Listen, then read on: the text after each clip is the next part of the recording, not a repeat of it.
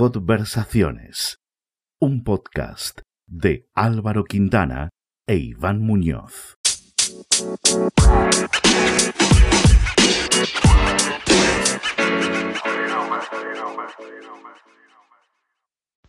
Hoy viajamos a conocer a Silvestre Balcázar. Tiene 28 años y es graduado en Comercio Internacional. Ahora trabaja como encargado de exportaciones en Alicorp. ¿Qué tal, Silvestre? ¿Cómo están? ¿Todo bien? Todo bien. Eh, estábamos pensando, porque ahora esta sí que es buena, ¿hace cuánto no nos vemos? Y si te acuerdas de la última vez que nos vimos. Mira, 14 de junio del año 2010. Ni eh, me he tirado él, me he tirado él. Te has tirado, te has tirado el pisto con, con la fecha, pero totalmente, cabrón. No, Pero yo, la- sé que, yo, sé que me, yo sé que me viene en 2010, yo sé que me viene, eh, perdón, en el 2010, obvio, ¿sí? Corre- no, estás loco. A ver, ¿qué año viene? 2020, hace dos años que estoy acá. 2008, perdón, Ah, 2008. Eso te iba a decir, digo, me el año poco. 2008, 2008 fue la última vez que nos vimos, más que seguro, porque no había Facebook en esa época, y si había, no lo teníamos, así que Así que hace 12 años que no nos vemos. Por lo menos. mínimo, mínimo hace dos años, sí. Dos, ponerle, poner un poco más, sí, ocho años más. Ha llovido, ¿no? Ha llovido ha llovido. Sobre todo, sobre todo por allí, ¿no? Más que por aquí casi. Sí, sí, aquí llueve, llueve más que sale el sol y sale el sol y llueve, así que estamos, estamos bien. Que nada, Silvestre, eh, haciendo referencia a que te has ido, cuéntanos desde, desde dónde nos hablas, dónde estás pasando toda esta situación. Bueno, la verdad es un gusto saludarlos. Estamos al otro lado del charco. Estamos en Santa Cruz, la capital económica de Bolivia. No es la capital política, la capital política es Sucre, pero estamos en Santa Cruz, la ciudad más grande de Bolivia. Y estamos acá tratando de sobrevivir y convivir con, la, con nuestros amigos, con nuestro amigo virus, ¿no? Putos chinos. ¿Y cómo, Esto, cómo, los- esto luego lo cortamos, no te preocupes. y Dale, cómo- dale, dale. cómo- cómo se está viviendo allí? Todo. Sí, por eso justamente eh, en las tomas falsas te preguntaba por eso, porque aquí la cuarentena no es cuarentena, realmente soy muy crítico con eso, pero realmente las medidas que están tomando, eh, no, no, o sea, las comparto, pero realmente es muy preocupante. Te expli- les explico rápidamente, como te digo, cada, cada persona, de acuerdo a, al, al su celo de identidad, aquí se llama celo de identidad, allá se denominar. DNI, ¿ok? Cada, cada número, finalización de su número, cada, cada último dígito tiene su salida de- para poder salir a, a ir al mercado o al súper. Por ejemplo, los lunes salen las personas cuyo NIE acabe en, en el 1 y el 2, el martes las personas que acaben su, su DNI en el 3 y 4, jueves 5 y 6 y viernes el 9 y el 0, ¿ya? Solamente se puede salir esa, cada persona con su número correspondiente en mano, para el, porque en los super o en el mercado están las, están las personas, están los militares pidiéndote el carnet de identidad, ¿ya? Por ejemplo, hoy día me tocó a mí. Esas personas tienen que ir a comprar todas las provisiones para poder aguantar una semana, ¿ya? Entonces, de esa manera, eh, poder aprovisionarse y poder comer y no estar, obviamente, con necesidades, ¿no? ¿Qué pasa? Que uno actualmente, por ejemplo, en el mercado se encuentra con las personas y obviamente igual hay contacto físico, igual hay, igual hay la distancia entre las personas no, no se respeta, porque obviamente un mercado, un súper, conlleva aglom- aglomera- aglomeración de personas, ¿no? Ahora lo que se está haciendo en Bolivia es que cada vez que llegamos de los súper, agarramos y no- nos hacemos la, eh, todo, los cuidados, nos limpiamos para que obviamente toda, toda esa contaminación se vaya, ¿no? Pero no es 100% cuarentena, no es 100% cuarentena. Y lamentablemente aquí en Sudamérica la, la pobreza es extrema. Por tanto, hay personas que viven el día a día, personas que si no trabajan, pues no comen, ¿ok? Cosa que de cierta manera creo que está paliada en Europa, en ustedes también. Pueden provisionarse una semana, dos semanas, tres semanas para poder comer, digamos, ¿no? Pero hay personas aquí en Bolivia que lamentablemente no tienen, no tienen comida para una semana, o sea, no pueden ir a, a comprarse alimentos para una semana porque no lo tienen. Y tienen que, y tienen que trabajar ya sea vendiendo lo que sea, ¿no? Por ejemplo, hoy, en día están vendiendo muchos barbijos artesanales. Muchas personas hacen barbijos artesanales aquí. Barbijos le llamo al cubreboca, no sé cómo, cómo se llama. Mascarilla. La mascarilla, la mascarilla. mascarilla. Si estás escuchando la Jorge. el otro día en la entrevista, y decía mascarilla. Entonces, aquí las mascarillas las hacen artesanalmente, las venden, y obviamente venden cosas que son muy particulares de manera diaria para poder, para poder tener ese ingreso y generar comida, ¿no? Como hay tantas pobrezas extremas, también el gobierno trata de llevarles comida a, a los barrios alejados. Lamentablemente Santa Cruz es muy diferente a Europa. Europa, quizás por la, por la densidad de la población, el crecimiento poblacional es de manera eh, eh, vertical, o sea, los edificios que todos sabemos, ¿no? En Santa Cruz no, en Santa Cruz es un, es un crecimiento horizontal. Toda, todo, hay barrios de kilómetros y kilómetros de manera horizontal que van poblando eh, la ciudad y obviamente están muy, muy alejados del, del, centro de la ciudad. Entonces, eh, la logística para, para, llevarle el alimento a, a, a, esos barrios que realmente no tienen, no tienen que comer es bastante preocupante. ¿no? Aquí Bolivia Actualmente el gobierno provisional ha incrementado diferentes bonos para las personas que puedan, que puedan adquirir dinero para poder comprar alimentos. Tenemos cantidad de bonos, bonos, bonos de familia, bonos universal, bonos de, de, o sea, diferentes, el concepto del bono para diferentes, para diferentes personas, para que aplique, por ejemplo.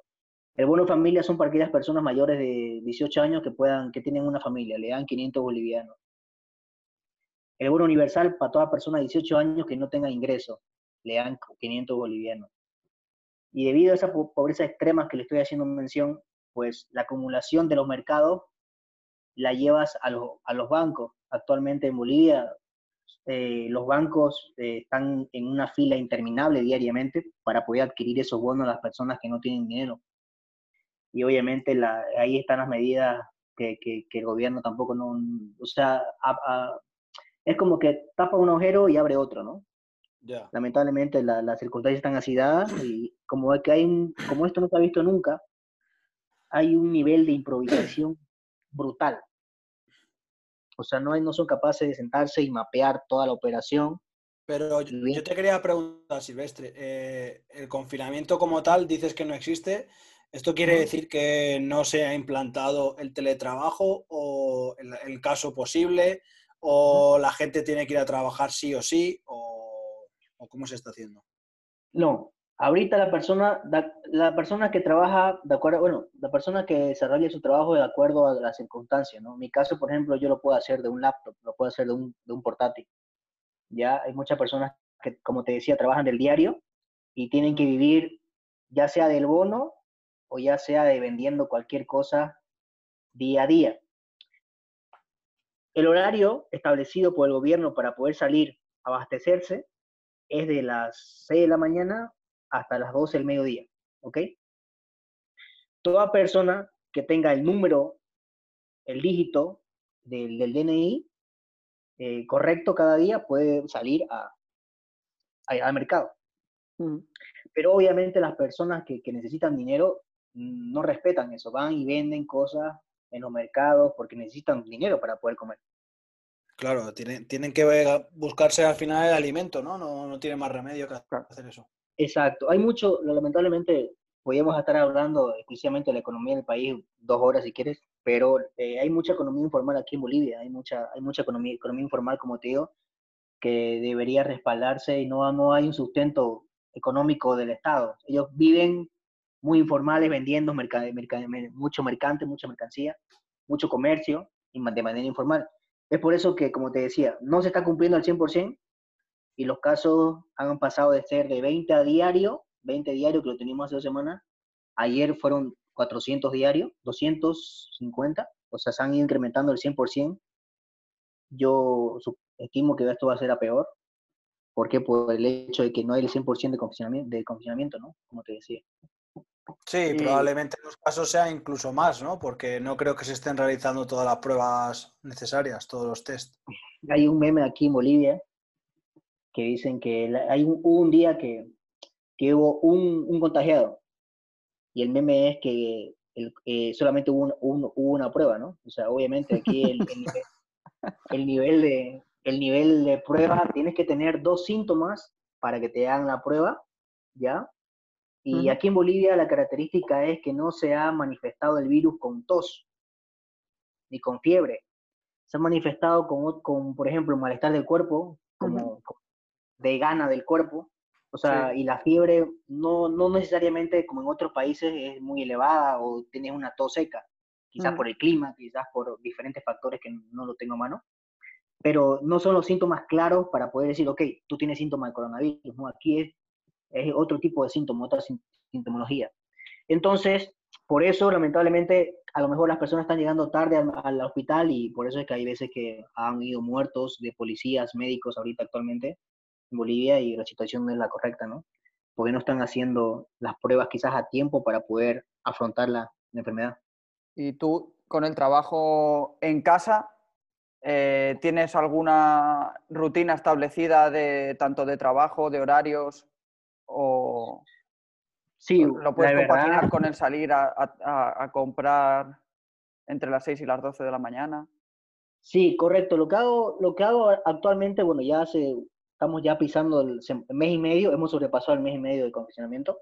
Lo que hago es trabajar el domingo para, para las cosas urgentes del lunes. Trabajo domingo en la tarde, dejo todo, todo ok, para las acciones del lunes.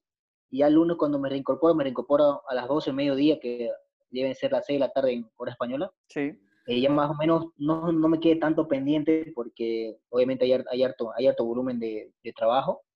Y ya no estamos, de esa manera nos estamos organizando para el día que estoy, para el día que estoy saliendo a comprar los víveres. que actualmente el mercado me queda a 4 kilómetros de mi casa, me voy en bicicleta con mi mochila, con mi, con mi mascarilla, y voy y obviamente llego cansado porque entre las cosas que uno va, que uno va cargado y, y otras, y hasta el, el mismo ejercicio del, del, sol, pues obviamente te afecta, ¿no? Hasta que vaya, llegue, descanso un poco, pues ya son las 2, una de la tarde, ponerle una y media, así que listo para el trabajo. Ahora de martes a, de martes a sábado lo que hago es netamente trabajar, estoy, estoy trabajando más que cuando estaba en la oficina. Me dedico un poco, me dedico un poco a comer, vuelvo a trabajar y tengo un, momento de ejercicio, de hacer un poco de deporte de, de 8 de la mañana, de, de 9 de la noche a ponerle 11 de la noche. Y nada, solamente eso, de trabajar y, hacer un poco de pues, rutina deportiva, ¿no? Que me ha venido muy bien y bajado de peso, estaba muy gordo. ¿Y el, el, deporte qué lo haces? ¿En casa, Silvestre? ¿Lo realizas en casa? En casa, sí. me, me he preparado me he hecho unas paralelas en mi casa con mi, con mi padre y como hago boxeo igual, tengo mi, tengo mi, mi, cosillas acá y lo hago sin problema. Estamos viendo en pantalla, estamos viendo en pantalla que llevas una camiseta del Real Madrid. Sí, es el, equipo, el equipo de los amores por siempre. siempre más Oriente Petrolero, equipo boliviano. Yo tengo un grato recuerdo tuyo, tío, porque eh, bueno, yo, mi casa está justo al pie del Parque Aluche, ¿no? Y eh, hay una cancha de fútbol sala y casi, casi te podía escuchar gritar casi todos los días desde la ventana de mi casa, porque tú pasabas el día entero en la cancha ahí pegando, pegándole al balón. La verdad que sí, como que yo soy un futbolista frustrado, o sea, todos somos futbolistas, creo que tenemos esa pasión por el fútbol. Es más, algún día creo que el sueño frustrado es ser un periodista deportivo, ya que futbolistas no logramos hacer ni, ni, la B, ni la A, ni la C. Pero bueno. ni entrenadores. ni, eso, ni eso.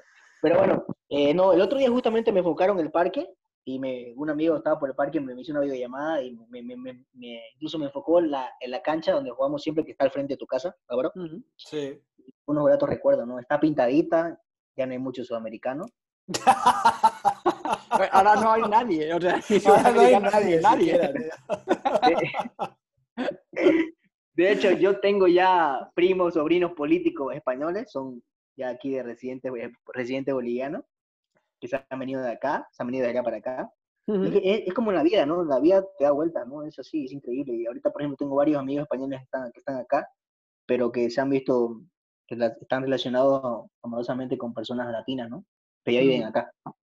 O sea, te toca a ti mañana, un día te toca acá, pero bueno, es la vida. Y amo ese barrio y amo esa cancha y obviamente los, aprecio mucho a ustedes. Igualmente, tío. Que para volver un poco a, todas las preguntas ¿no? que más o menos vamos haciendo todas las personas, Eh, cuéntanos un poco, Silvestre, qué es lo que ves desde la ventana favorita de tu casa. Sí, correcto. Te cuento que aquí no es ventana, es, es mi portón, porque como te digo, acá no tengo yo un, no, no hay un edificio en sí, todos tenemos casa, por ejemplo, mi casa son 300 metros cuadrados y es chiquita, todas, todas las personas tienen una casa de más o menos esas dimensiones, entonces no hay edificios, son las personas que viven en hoteles o, o condominios que se denomina acá, tienen una ventana. Yo salgo actualmente de mi casa, tengo la ventaja de tener una, una tienda eh, al lado mío que vende lo básico, ¿no? Leche, pan.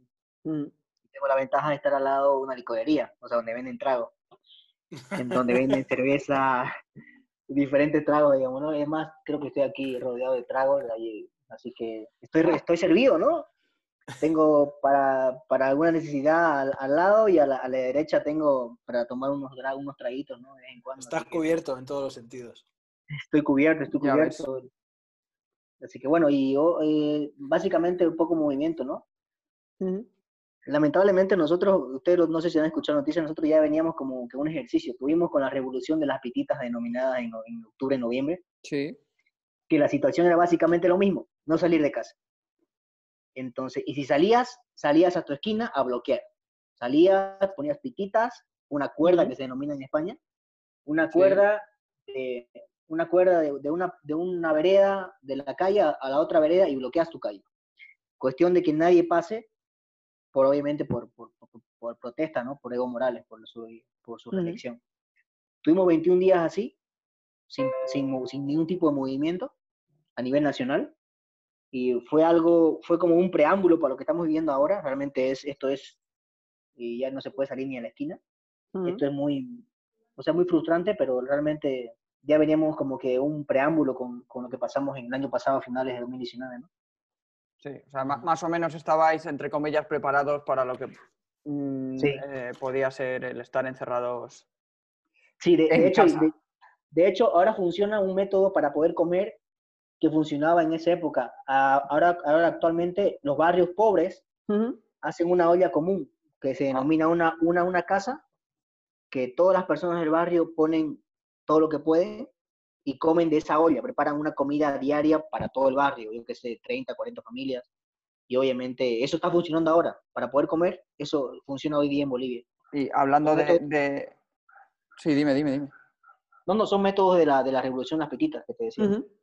Y hablando de, de comida, eh, nos has dicho que hay gente que vive al día, pero en tu nevera y hoy que has ido a comprar, ¿qué es lo que no puede faltar nunca? En mi nevera aquí no puede faltar queso. Queso, leche, porque mi padre hace todo tipo, todo tipo de horneados. Aquí, aquí es muy, muy típico las masitas de, para tomar café en la tarde, uh -huh. ricas.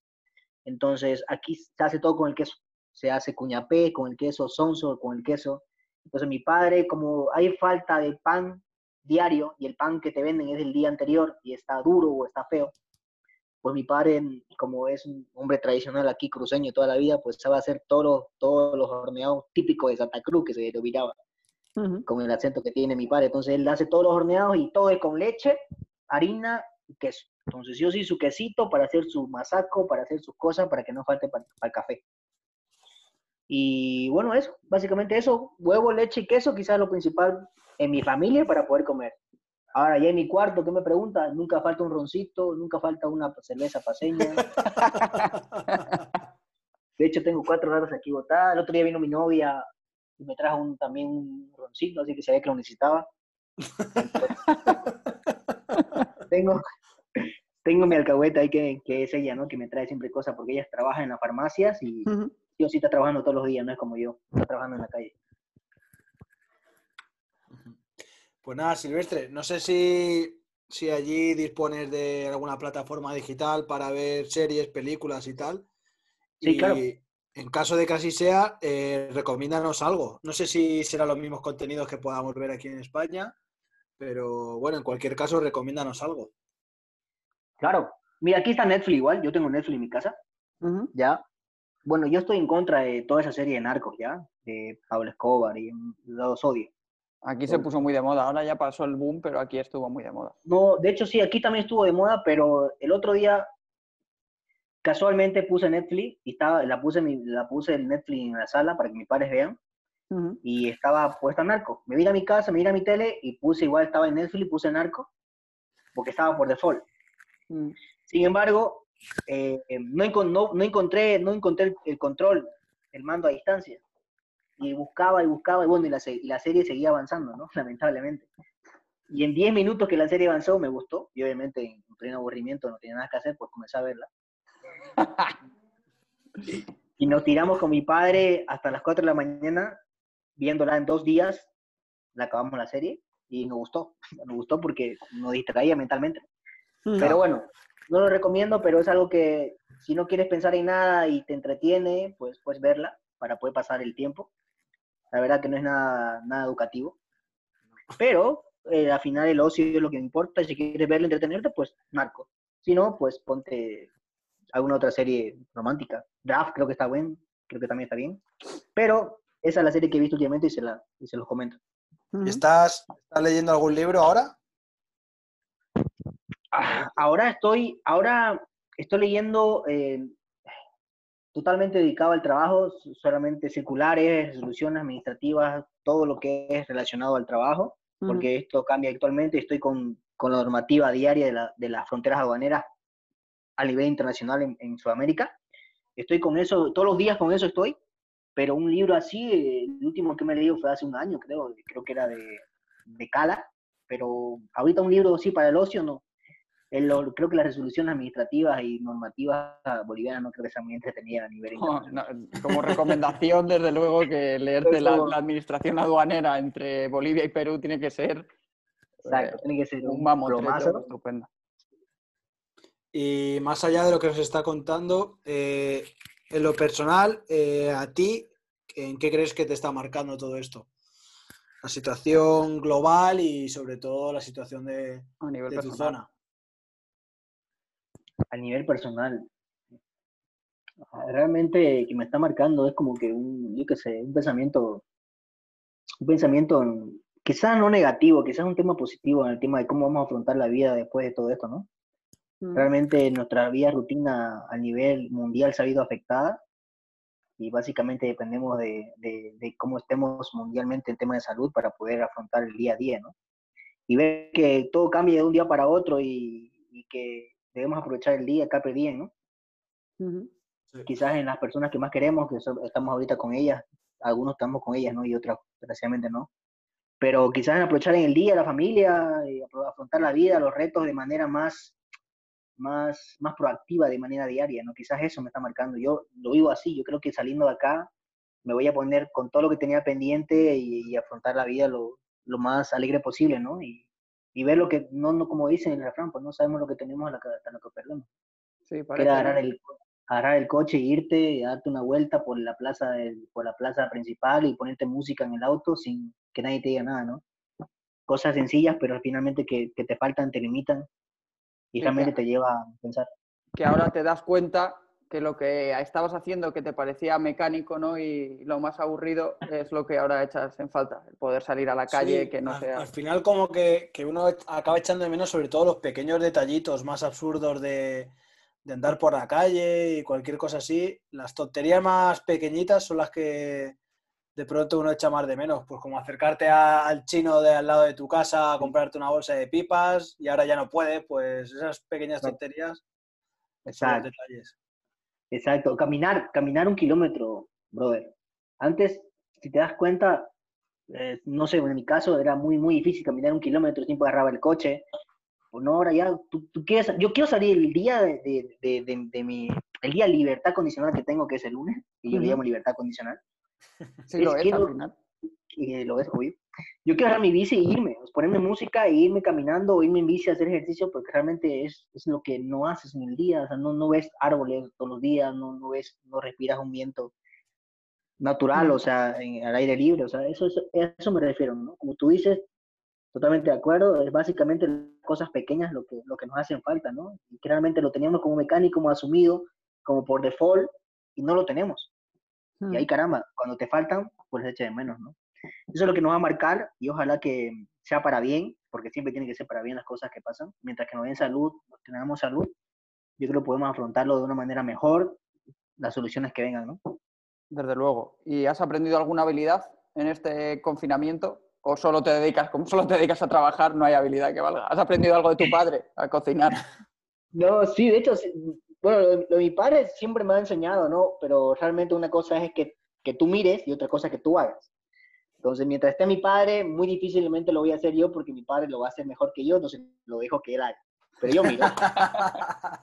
Esa es una estrategia muy buena, ¿eh? ¿Para qué voy a hacerlo yo si, Si hay alguien lo va que a lo hacer hace mejor mejor. el otro? Claro, si Claro, hay alguien que lo hace sí. mejor. Yo creo que no, o sea, ahorita co- cocinar, realmente, mi hermana menor, que la conocen ustedes, ahora tiene Ujú. 20 años, ando, con mi escope- ando con mi copeta en el hombro por si algún tipo aparece por ahí. Entonces, ella, ella sí ha, desarrollado la principal virtud para enamorar a todo un hombre, que es cocinar. Creo que, como yo hago la compra, o sea, vemos qué se va a comer en el, toda la semana. Entonces, Ujú. en base a eso se compra, ¿no? O sea, por ejemplo, filete, papa, pues en base a eso se hace. Entonces, yo me encargo de que no repitamos comida. Entonces, la que, la que realmente cocina es mi hermana, que no tenía ni idea antes de cocinar y ahora se ha vuelto una experta en cocinar. Así que yo creo que va, va a quedar agradecida la cuarentena.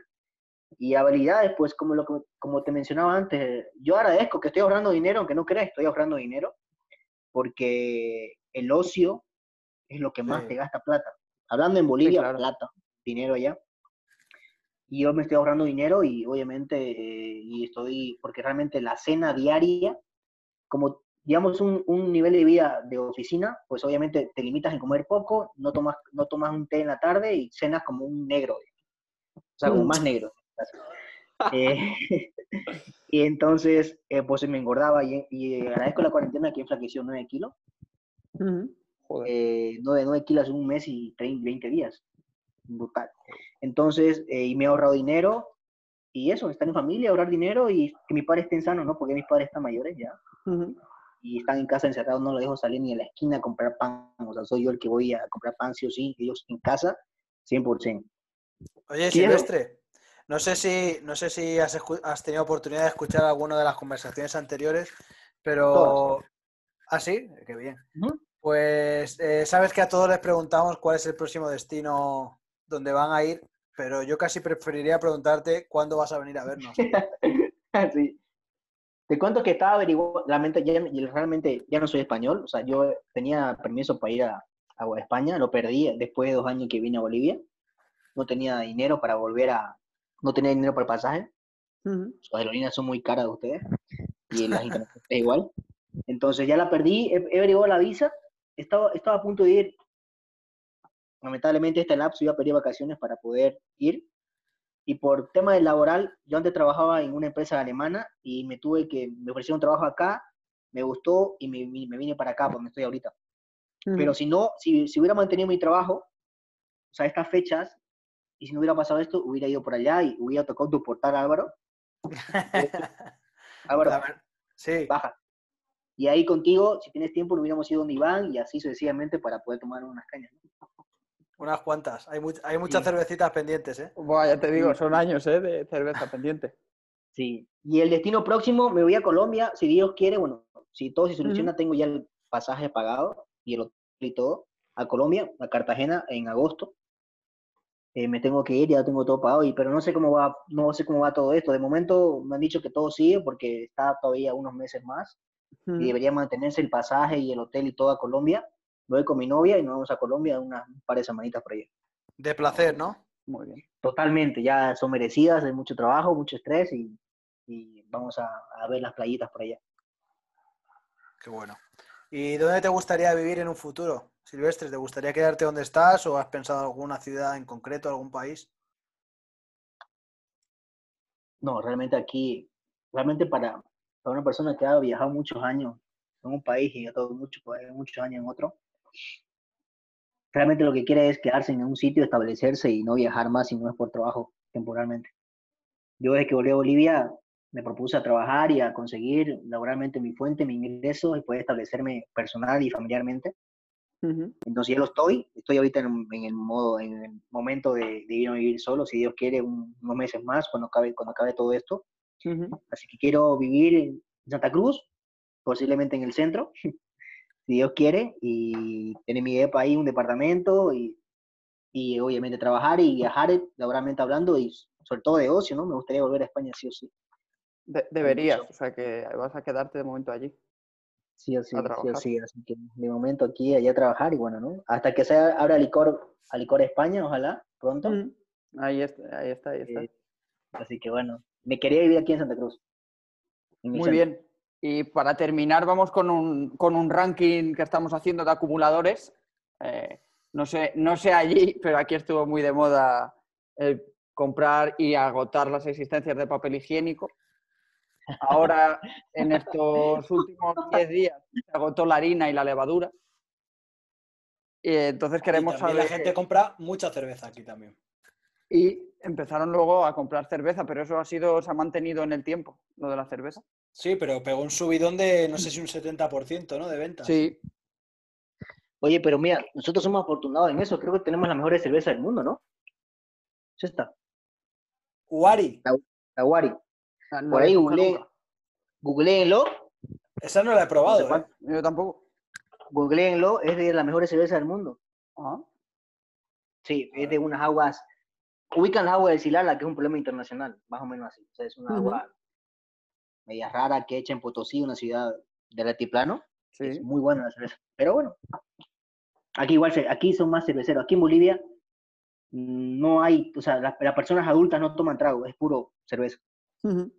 Son más los jóvenes que toman trago. Compañero, te recuerdo que vivimos en Aluche, tío. Aquí, aquí también hay, bastante, hay bastantes americanos y bolivianos y ya sabemos que os gusta la cerveza, cabrón. Sí, oye, que a, mí me, gusta el trago, o sea, yo soy más de roncito, yo soy más de eres, Eres el europeo de allí. Sí, sí, e, exacto, o sea, no sabes lo mal que lo pasé en la universidad. Cerveza, no, gracias, cerveza, no, gracias, dame un ron, no, horrible.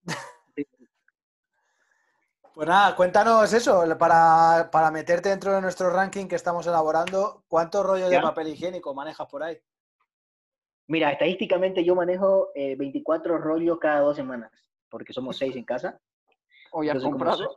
hoy, hoy no, compramos la anterior semana, entonces me toca el próximo lunes. Y siempre compramos para, para, para dos semanas, porque obviamente, más, que por, por, más, que, más que por comprar y tener, es un tema de, de, transportarlo. Ya. El rollo de papel, tú sabes que 24 unidades, pues eso es un, es un 4x4, ¿sabes? Y yo voy en mochila y no me puedo dar el gusto de poner mi mochila y dejar de comprar otras cosas, ¿no? Entonces, como eso no, no, no hay escasez aquí, gracias a Dios, no, mm. los precios han bajado, no, no hay mucha escasez de, de comida, sino de quizás de transporte, quizás de, de, los medios para poder, para poder eh, traer las cosas a casa. ¿no? Yo me niego a ir en auto, o sea, hay personas que van en auto, pero yo me niego porque está la ley y hay que cumplirla, yo me voy en bici y realmente transportar los 24 rollos de papel para dos semanas, no me puedo traer dos nicas, no me puedo traer dos nicas. Así que me compro un hito para dos semanas y los aguanto. bien. ¿Y harina? Harina me compro, eh, no, sí o sí me compro 3 kilos por semana. una, pregunta yo que te quería hacer, Silvestre. Eh, allí eh, la harina que se consume fundamentalmente es de maíz, ¿no? Harina de maíz, claro.